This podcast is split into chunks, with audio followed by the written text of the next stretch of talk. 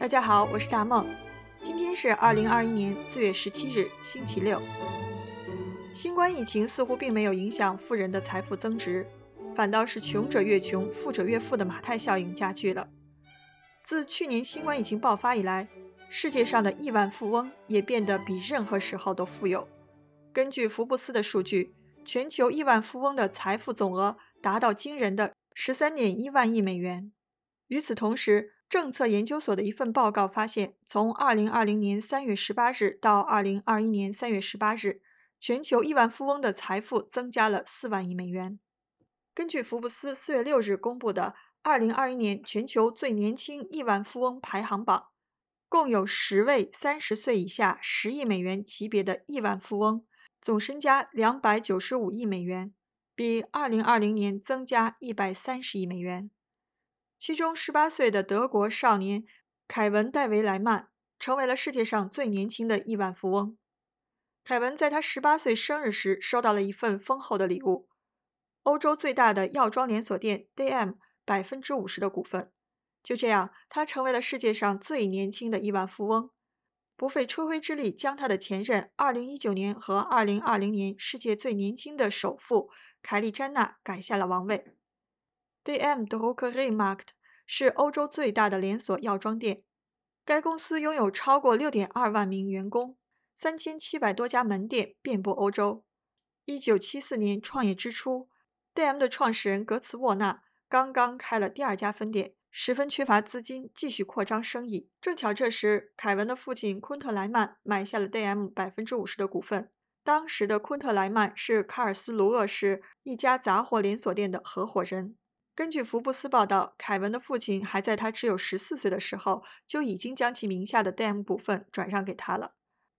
然而，在他二零二零年九月庆祝了十八岁生日之前，这些资产都是由信托负责代管的。十八岁的凯文目前拥有的财富约为三十三亿美元，大概是二十八亿欧元，这使他比美国前总统唐纳德·特朗普还要富有。当媒体试图对此进行报道时，却发现他和父亲一样。凯文一直保持低调，没有任何社交媒体资料，甚至福布斯都找不到他的照片。与之相反的是，关于上一任世界最年轻的首富卡戴珊家族的凯莉·詹娜的照片在社交媒体铺天盖地。这位二十三岁的网红企业家对于如何运用网络人气号召力来赚钱非常在行。其实啊，德国顶级富翁人数仅次于美国和中国，是世界排名第三的国家。然而，我却一时想不出像比尔·盖茨、扎克伯格、贝索斯或者埃隆·马斯克和他们齐名的德国人。不像美国富豪喜欢来回游走政商两界，亚洲的富人们高调出境炫富，德国的富翁几乎是游戏里的 NPC，隐形的路人甲。根据2019年德国经济研究所的估算，德国最富有的45人的总资产和全国较贫穷的一半人口的总资产大致相当。这个跟德国只有一半人拥有自己房产的统计似乎正好不谋而合。曾经有媒体机构试图联系了四百个德国的百万富翁，想对他们进行采访，结果愿意接受采访的不到百分之一，而那些顶级的亿万富翁更是无法联系上。那德国的富豪们行事到底有多低调呢？有的人竟是看了遗嘱才知道自己是亿万富翁的继承人，比如德国莱曼家族的第六代继承人。直到一九八四年父亲的葬礼之后，律师打开遗嘱才知道自己的家底儿。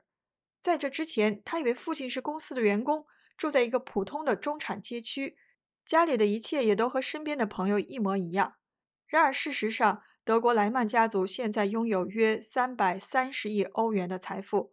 公司旗下有众多的明星产品，比如洗涤和护理品卡贡、速溶咖啡 Jacobs Cafe。还有时尚品牌 Belly 和 Jamie Chong 等等，甚至还有更夸张的，德国的富翁隐藏的特别好，连多年的邻居都不知道他们是富人。一个朋友给我讲过他亲身的经历：有一次，我的朋友热心帮助邻居清理门前的大雪，作为答谢，邻居老太太邀请他去家里喝咖啡。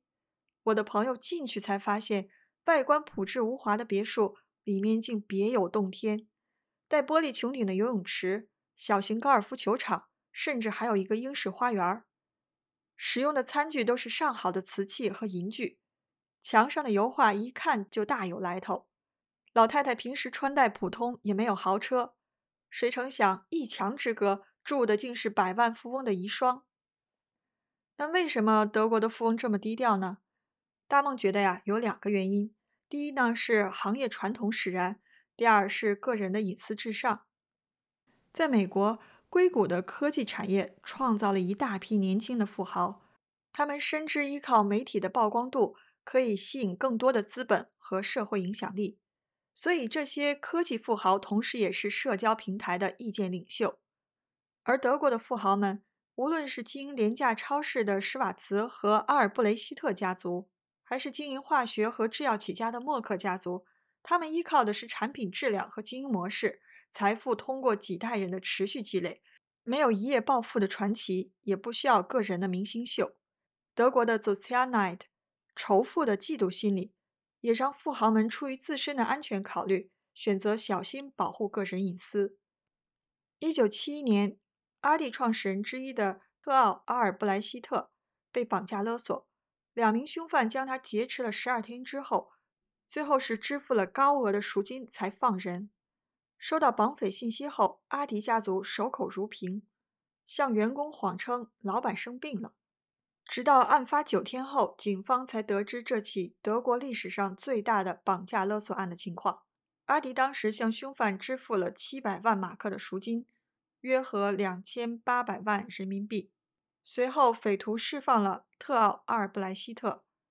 虽然两名凶犯都被逮捕并判处无期徒刑，但七百万马克的赎金有一半下落不明。绑架案后，特奥·阿尔布莱希特更是深居简出。不再在公共场合露面，直到2010年去世。从2004年福布斯发布全球富豪榜开始，廉价连锁超市帝国阿迪的创始人和继承者经常问鼎德国个人财富的第一名。用一句话总结，可以说，不管是在聚光灯之外还是聚光灯之内，德国的富人最不想让人记住的是他们的财富。今天的德语福利，我们来一起聊聊，在德国赚多少钱才算有钱人？Ab wann bin ich reich? Wenn der eigene Ferrari vor meiner Villa parkt? Vielleicht. Doch laut wissenschaftlicher Definition gilt man derzeit bereits als einkommensreich, wenn man als Single monatliche knapp 5700 Euro netto in der Tasche hat. oder im Wissenschaftsdeutsch über mehr als das Dreifache des Mediens der Nettoäquivalenzankommen der Gesamtbevölkerung verfügt. So beschreibt das Bundesministerium für Arbeit und Soziales den wissenschaftlichen Konsens zur Frage, wer ist reich.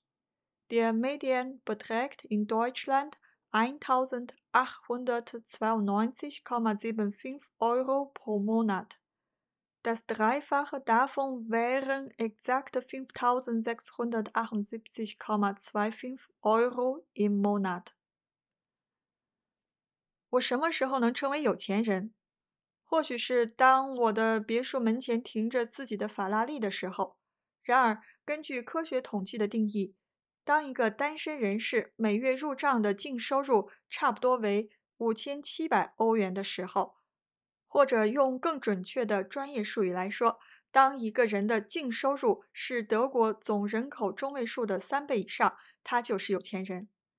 这是联邦劳动和社会事务部对如何定义有钱人这一问题达成的科学共识。在德国，中位数为每个月一千。八百九十二点七五欧元。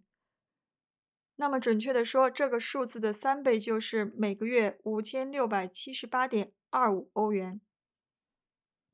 今天的节目就到这里，更多的音频请订阅微信公众号“德语说”。在这里，大梦和大家道一声早安、午安、晚安。